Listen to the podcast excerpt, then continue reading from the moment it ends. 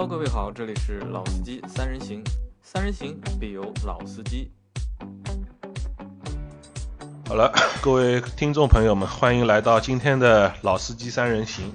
呃，今天是我应该是两个二，第二次做当班主持，同时呢也是第二次跟阿 Q 合作。阿 Q 先跟大家打个招呼。大家好。啊，还有这次今天另外的一位搭档是我们老倪。大家好。好，那今天呢是这样子，我呢想跟大家分享一个话题，也不能说是聊了，可能是分享比较多，就是关于一个在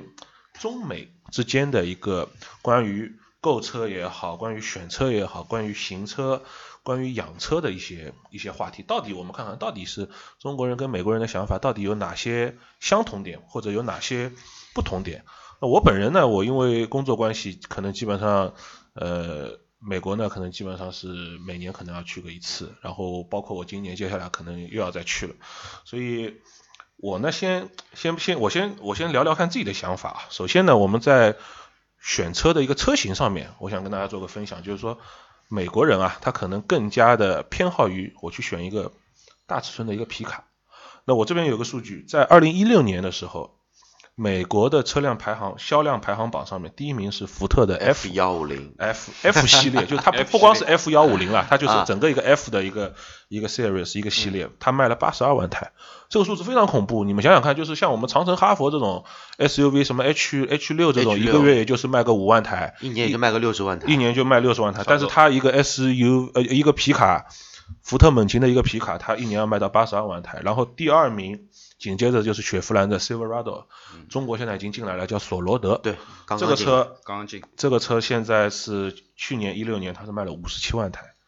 第三台第三名是道奇的 Ram，卖了四十八万台。然后第四名的才是我们耳熟能详的丰田凯美瑞，卖了三十八万台。第五名的是卡罗拉，三十七万台。所以说。这个表很说明一个问题，就是我们以前好像老是觉得说，哎，美国人喜欢日本车啊，喜欢这种家用实惠的小车。其实呢，数据放在眼前，还数据上面来讲，其实美国人美国的一个美国的购车，美国的这个乘用车的市场，它是一个美国品牌，福特、通用。克莱斯勒占大头的，然后日系厂商可能也就是在一些家用车、一些小车上面能够他们认为的细分市场里面能够跟他们去拼一拼的，那么最后才可能留留到了我们国内现在可能最火爆的什么德系德系豪华品牌，什么什么大众、奔驰、宝马、奥迪这些。所以说，我想就是聊聊看我的看法，就是说为什么美国人他们那么喜欢皮卡？首先，我觉得第一个，他们跟他们的一个整个的一个道路的一个环境是有关系的。我如我之前我是看到过有一个人，他开了一部皮卡在南北高架上面，基本上两边的线他基本上是一会儿压左边，一会儿压右边。他在中国他是没有办法开，但是在美国这个情况，基本上你开部皮卡就像我们现在开部小轿车在南北高架上面这样一个开的一个情况。这是一个就是说，呃，天然的一个条件决定了美国人可能他在美国他开皮卡他没有什么限制，这是一个。还有一个呢，就是说美国人啊，他们可能。庄园主就自己要种点东西的，他我要种点田啊，或者我怎么样的，那这种他比较多，那他可能他就需要用到这个，他就需要用到皮卡了。一个皮卡的通过性要好，二一个呢是装载力，呃，它装载力比较强，因为 SUV 嘛，它都是有个有个顶的，你东西不能太高，对对吧？那么除了这个以外呢，我觉得还有一个就是说跟他们的一个生活方式有关的。美国人啊，他到了一个过节的时候、度假的时候，他们喜欢拖家带口的。车子后面再拖一个小房车、小的游艇，对，小的房车。房车这种的话，就如果是一般的城市 SUV，哪怕它是一个低扭极好的一个城市 SUV，刚刚那个老倪他说的这个那个非承载式的车子，对，承载式承载式的车身，它是干不了，还是有问题，它它是干不了这个事情。所以说，好像澳洲啊、美国的一些卖的 SUV 皮卡，它都会标注一个拖拽能力的一个等级。对对对，就是这个。就是其实美国人啊，我觉得他就是在选择一款皮卡的时候，可能这个车的一个拖拽的能力本身是他们考量的非常多的一个点。就我们可能我们买车，我们考虑的是什么零一加速，他们考虑的可能就是这个车的扭力，对吧？低扭怎么样，拖拽的一个一个能力怎么样？所以说关于这一块呢，我是有这些想法。还有就是说关于品牌，你们觉得就是说会不会觉得，诶，为什么美国人他就其实我们知道日系车它也有丰田也有皮卡的，对，丰田，哎，丰田那个红呃坦途在美国卖卖的好吗？呃，但是你看这个表嘛，它是没有进前五它是没有进前五，它是没有进前五。就或者我我们换个角度来讲，就是说，如果如果说老倪站在你的角度来讲，你现在你要在上海，你要选一台车，如果摆在你面前的有有皮卡，有一个全尺寸的 SUV，你会怎么选？呃，这有一个前提啊，就是在上海目前皮卡是进不了市区的呃如果它能进市区啊。的如果它能进市区的话，哎我还是会选一个 SUV SUV 啊，因为嗯呃，当然就皮卡的确是看上去高大威猛啊，霸气，霸气的很。但是我们讲的就是说，可能以中国的国情来看啊，嗯啊，我也没有庄园，我也没有太多的这个，我可能选择一个稍微尺寸大一点的 SUV。啊，能够承载家里面的一些啊很多的人啊，或者说出去做一个旅行啊之类的，我觉得也没有特别大的问题了。那么另外一个呢，还就是我们讲的，呃，在使用成本上面，那你要到大皮卡的话，那对不起，五点零以上吧，八缸的，那么基本上这个油油耗非常高，就是一辆卡车的油耗了，讲白了就是。油耗基本上是要大概百公里可能二十以上，二20以上二二十以下就不正常了。对对 就是比我们国内的那种什么奔驰的大 G 这种，对对对对，更加耗油。我是觉得就是说，可能呃中国人和美国人在这个这个车型上面的选择上面，因为现在我们看，嗯呃国内 SUV 非常火，可以这样讲，就是说去年这个数据也看它这个爆发，包括现在更多的国人会选择 SUV 的车型，是的，可能这个是我们呃作为国人来说相对比较偏爱的这种车型。就像上次我们做一次节目，之前呢我们是认为开三厢车有面子，嗯，现在是变成买车一定要买 SUV，SUV 派头大，对，派头大面。子。对 但是我觉得老倪他选他选那个 SUV 是有道理的，因为皮卡应该暂时还没有七人座。嗯，说实话，就是说，呃，如果你让我选皮卡的话，那我可能会选一辆日系的皮卡，因为我去东南亚的国家去的很多嘛，去蛮多次，因为那边基本上都是丰田的皮卡。但是那里的皮卡按照美国的分，它是属于中型皮卡，它不属于全尺寸的皮卡。对对对对对对对。因为像海拉克斯啊这种都属于中型皮卡嘛。对，当然就是说你说大皮卡，日产的那坦途啊也是 OK 了，但是。呃，以中国的路况来看，这么宽大的车，包括现在前面那个阿鹏在讲的这个中国的道路啊，它这个车的车道的宽度各方面，其实真的不太适应我们说这种超大尺寸的像卡车一样的车。走要走公交专用道，要走公交专用道，就延安路下面那个比亚迪、呃中运量公交中运量的那个，就是专门给你这个皮卡去走。对，好，然后还有一个就是我们在整个，因为既然我们车型我们已经选好了，美国人他更加喜欢选一个皮卡的车型，而不像我们这边喜欢选 SUV。那么在购车的时候，美国人他的一些想法其实跟我们中国的消费者的想法其实也是不一样的。比方说我们中国的消费者，我今天我跑到一个店里，我看中一台车，我想的是我现在兜里的这些钱，我能不能承担这个，或能我能不能付得起这个落地的我能买不买得起这个车？哎，我能不能买得起这个车？哎，但是在美国呢，我了解下来，不管是我的一些朋友啊，或者是我的一些一些一些其他的一些接触到的人，他们的想法就是说，这跟他兜里有多少钱没有关系。一来呢，是美国人基本上买车都是贷款，或者是就是美国的按照美国的说法就是 leasing，就是他是通过这种方式来购车的，所以说跟他本身的这个兜里的兜里的口袋的深浅没有关系。但是美国人他更加讲究一点，就是说他非常非常关注这个车在使用周期里面的一个流动的成本。什么概念呢？就是说，比方说我现在买一台车，比如说是我们还是以人民币来讲吧，比如说是三十万人民币。那美国人呢，他一般他会考虑，我这台车我如果开五年我就要换的话，那么五年之后这台车它可能只值十五万了。那么他就会把这十五万去平摊到这个五年里的六十个月里面去，它等于这十五万作为每个月它都会有一个几千块钱的一个折旧的费用。做一个均摊，对，做一个均摊，那折旧的费用再加上你的一些油费，你的维修保养的费用，甚至于呃美国可能比较少了，什么那个路桥费，就是美国虽然就是大部分的高速百分之九十九都是免费，但是可能也会有一些，那他把这些费用还包括一些停车费加在一起，他会算出一个我用这辆车我每个月的一个综合的一个成本，可能这个费用可能是比如说一千美金，或者是八九百美金，或者是一千朝上美金，他会算出这样一个价格，一个钱，然后这个金额呢，再跟他整个家庭的一个月的收入。去做一个去做一个对比，他会看一下，就是说我在每个月里面，我要在这个车上花的钱花多少钱？到底占我家庭整个呃这个月收入的百分之多少？因为呃，其实很多听众朋友他可能并不了解，其实美国人他们用钱的地方是是很多的，他们要他们可能一几个家庭，他们要合起来请一个。那个会计师要帮他们每年要去算账，可能要跟税收相关的一些东西，他们要去算的，还有甚至于包含他们小区的一些物业费，这个也是我们在在上海可能有些地方的物业费已经挺高了，但是美国那边可能比我们现在想象的还要再夸张一点。包括他美国人他可能需要每个家庭他们都会办健身卡，甚至每年他都会有一些旅游啊这些这些开支，所以说他们他们用钱的地方非常多，所以说他们自然而然花在这个用车养车上面这个比例其实也就降低了。你想稍微稍想总会低一些吧？对对对，所以说多多少少呢都会低一些，但是这跟我们中国，我可以说我们绝大部分的国人，我们去买车的时候，他考虑的更多的就是这个车裸车三十万，落地三十五万，我看看我口袋里有没有这点钱，有我就买，没有我可能就贷款我也买，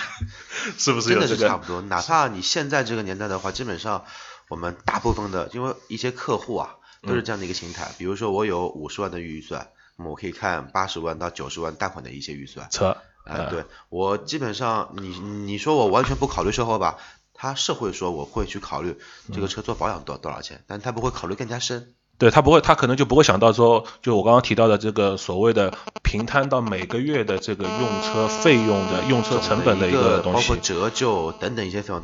对对。很少会考虑了。对，很少会考虑到。就是说，说到这个呢，就是说，刚刚阿 Q 也提到了，哎，比如说我现在我有五十万，那我可能会考虑一个八九十万，甚至有一百万的车。那为什么你会这么考虑？就是因为其实我们大家，不管是你愿意承认，或者你嘴上不愿意承认也好，反正无论如何，其实我们大家都应该承认，就是中国啊这个环境下面，车辆它还是一具备一定的社交属性的。也就是说，你今天你开个五十万的车，跟你出今天开个一百万的车出去，你你所受到的这个态度态度 肯定是肯定是不同的。那么在美国呢，这个情况就是会有一些不一样，因为说在美国呢，我我见过非常多的人，他可能他其实他的收入也也也也不少，那么他可能年纪呢也到了可能四五十岁，甚至五六十岁。那么在这种情况下，很多中国人他可能就考虑一个，比如说豪华品牌，四五十万甚至更高的一个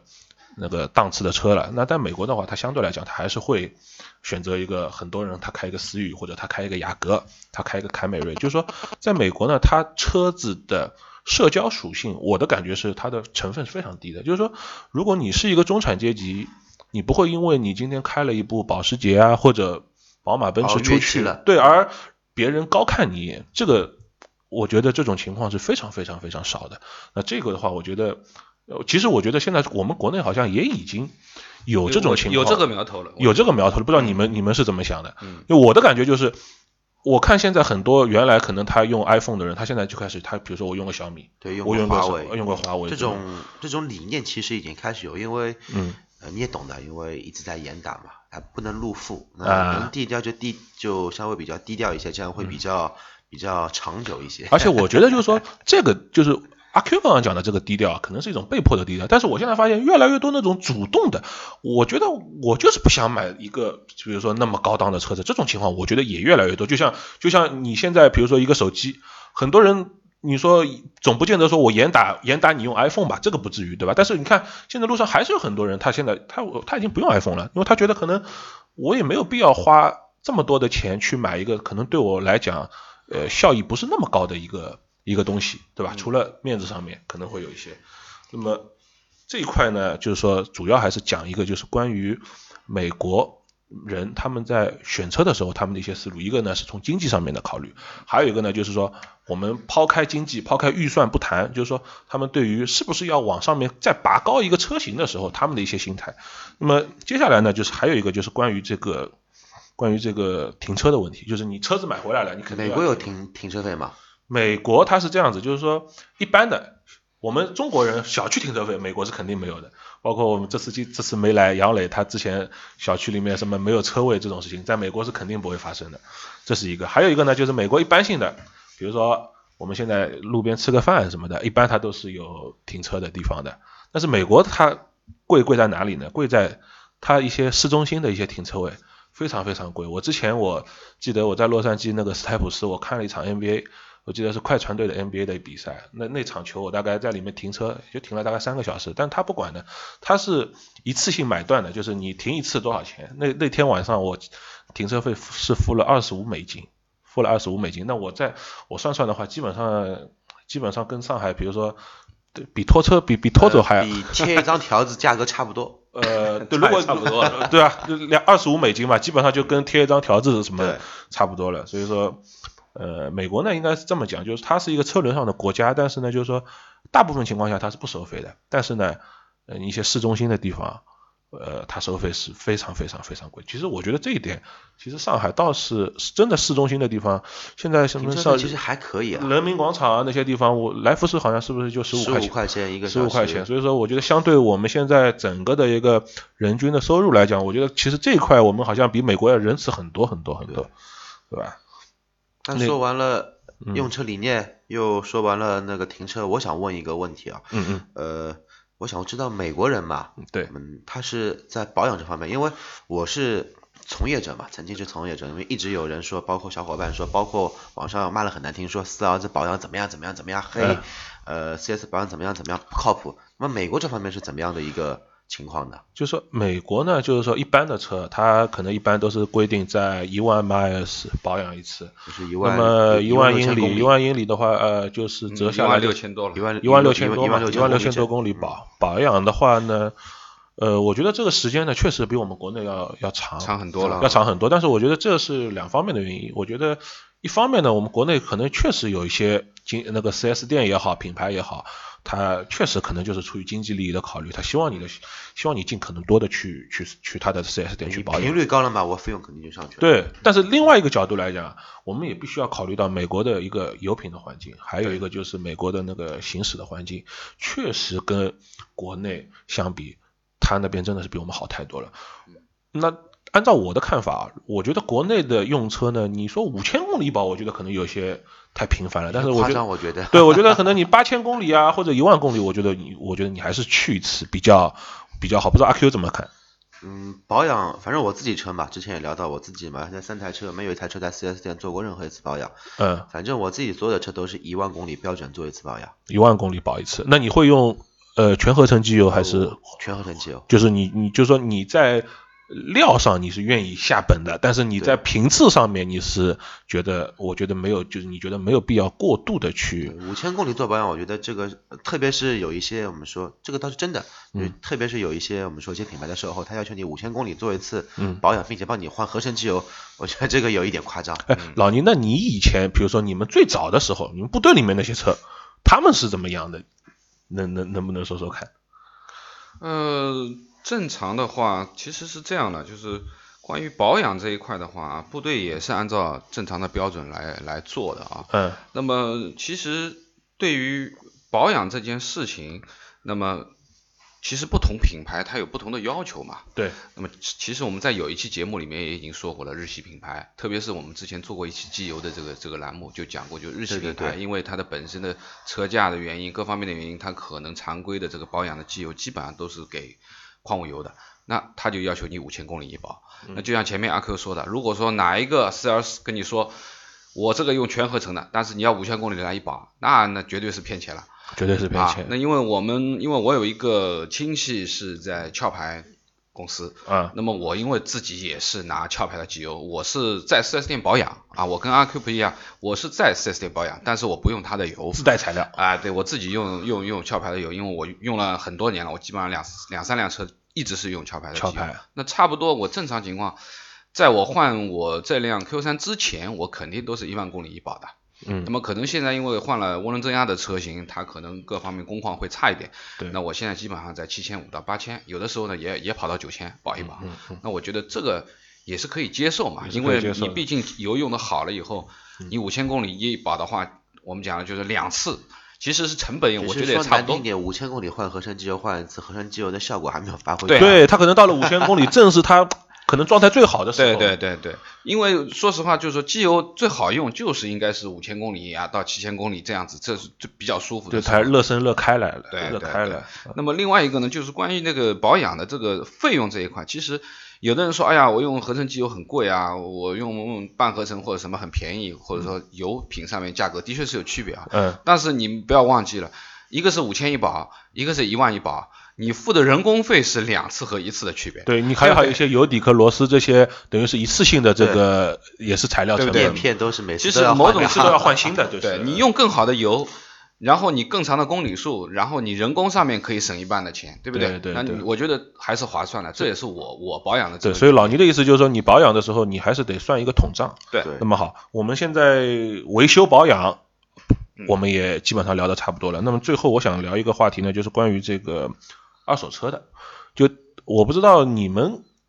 就是对于二手车这件事情怎么看？因为我自己我在美国，我看我看下来，我美国的二手车或者说老车吧，特别特别多。你可以看到轻轻松松看到九十年代，甚至可以看到八十年代的一些什么凯迪拉克的什么沃沃德伍德啊这种沃德伍德啊沃德伍德这些车，你可以很轻松的看到。呃，在国内好像我不知道你们现在自自己的车各自都开了大概多少公里或者多少年？那我先说一下，因为我既然是汽车从业者，我当然也涉及到旧车业务。我自己我也有考，我自己也是一个评估师。评估师对我我也是有持证上岗嘛，有啊证的。有证的，然后其实这个就是中国的一个特色社会主义，嗯就是我们呢有一个全世界那边没有的黄标车。其实这个也就算了啦，其实说难听点就是。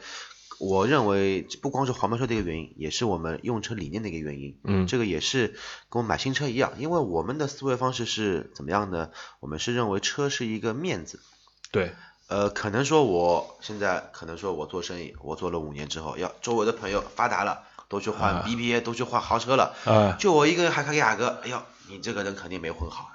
那么我就必须要换车。其实对的，这方面的原因其实很大。嗯。呃，因为我身边的一些企业主，他们可能说车子有一些，就我自己亲戚，我自己一个我自己的娘舅，嗯，呃，他是中国的雅阁的国产车第一批客户，第一批，那个那那个时候也是很牛的人六了，代雅阁那个时候，他但是他那台车到现在零一年到现在，呃零三年到现在多少年了？十四年了，十四年，车况都很好，只开了六万公里，十公里数没有调过就。跟那个老倪以前买的那个什么公公公爵是吧？还对是什么？我那个公爵到公里数是多的，但是你那个那个时候那个车型，它其实现在我我相信，如果它现在还没有报废的话，应该也还不错，可能。呃，应该说是没办法，因为你知道那个时候，对不起，化油汽车是不能不能进的，来是只能电喷的，对就是只能电喷的，呃这个雅阁到现在车还在，但是它只能放到崇明去开放到崇明去崇。明呃沪 C 嘛，反正也没有这种所谓的一些环保要求。嗯，嗯但是呢，我的看法关于这个所谓或者是有可能是就关于旧车，可能是关于二手车，我的看法就是说，呃，中国现在的这个二手车，我觉得整体还是价格还是偏高，还是偏高，因为美国的跟美国的价格比较下来，我们美国的车可能开个三年，它基本上可能就要折掉一半的价钱了。中国的车二手车开三年，如果在一些平台上面，它可能开个三年，基可以卖出来本天价。可能卖出 几乎跟原价是差不多的一个、差不多对，一个价钱。就我举省了一个购置税的钱我。就举个笑话，就某品牌的一台车，新车优惠八万，嗯三十万的车优惠八万，三二十二万就可以拿走。我看到某一个车主他现在买这台车，他挂牌价挂二十四万。啊，是不是是不是某 K 的某 A 车型？哎，对，就是这个品牌的车型。这个我们不能，我我们因为没有收到这个，对吧？我们不能我们不能明盘，但是相信大家稍微查一下，应该就能知道了。那我我这边我说一个我的看法，就是说，因为美国啊，它那边它的这个整个的人力成本是非常非常高的。也就是说，我比如说我买一部三年的一个二手车进来，如果我这个成本价格本来就很高，再加上我稍微收拾收拾，我把它翻新一下，再加上这个钱，因为它这个这部分的人力费用是非常高嘛，这样子一来的话，它这个价格可能就要超过我买一部新车了，甚至接近我买一部新车，所以老美肯定不干。那不干怎么办？人力的成本，我要翻新这部车的一个成本其实是固定的，那也就只能去压低压你的一个车价这个二手车本身的这个价格了。那么中国现在的环那个情况正好跟美国反过来，中国现在相对来讲啊，虽然大家一直在说呃人力成本很高，人力成本很高，但是跟美国比起来，其实我们的人力成本还是非常非常便宜的，对吧？你叫一个饿了么，他才收你五块钱的跑腿费，那真的是开玩笑，对吧？那这样子一来的话，就是说中国的。呃，整个的一个人力成本低，导致了中国的二手车的这个残值率其实相对相会高一些的。再外加上现在我们知道有很多各种各样的那个资本注入到二手车这个平台当中去了，那么最后这样一来呢，就导致就是说中国的二手车其实车价要比美国要高很多，而且也正是因为这个原因，中国人他相对来讲，再加上二手车那个本身这个市场的规范程度还有待于加强，那么中国人可能买二手车的意愿就不如美国那边他买二手车的这个意愿那么强说中国。的新车的一个环境是不健康的，那么可能说我们说二手车的环境应该说是属于残缺不全的，残缺不全 可以这么说，真的可以这么说。所以说，我们也就很难看到一个蓬勃发展的二手车市场，也就自然再加上一些排放的原因啊什么的，我们可能也就很难在马路上面看到一些经典的一些老车。我们现在可能在马路上看到的最老的、普遍能看到的一些老车，就是驾校的桑塔纳了，真的是一个蛮悲哀 的一个事情，好吧？那这次呢，我们主要就聊了一个中美的一个在选车、购车、用用车、养车这些大家一些中美中国人和美国人之间的一些思维大碰撞的一些碰撞。那么，呃，有经济上的，有有有有城市的一个道路的一个资源规划上面的，有有一些呃国家政策层面的，我们这次基本上都聊到，但是每个呢，我们可能都没有深聊。那么，如果听众对当中的某一些部分是比较感兴趣的，那可以在下面给我们留言评论。那我们下次呢，单独的就你们感兴趣的这个话题，我们啊、呃再好好的做一期节目，我们们把它深挖开对，把它做一个深挖开来。那么我们这期节目就这样，好，先这样吧。好拜拜。拜拜。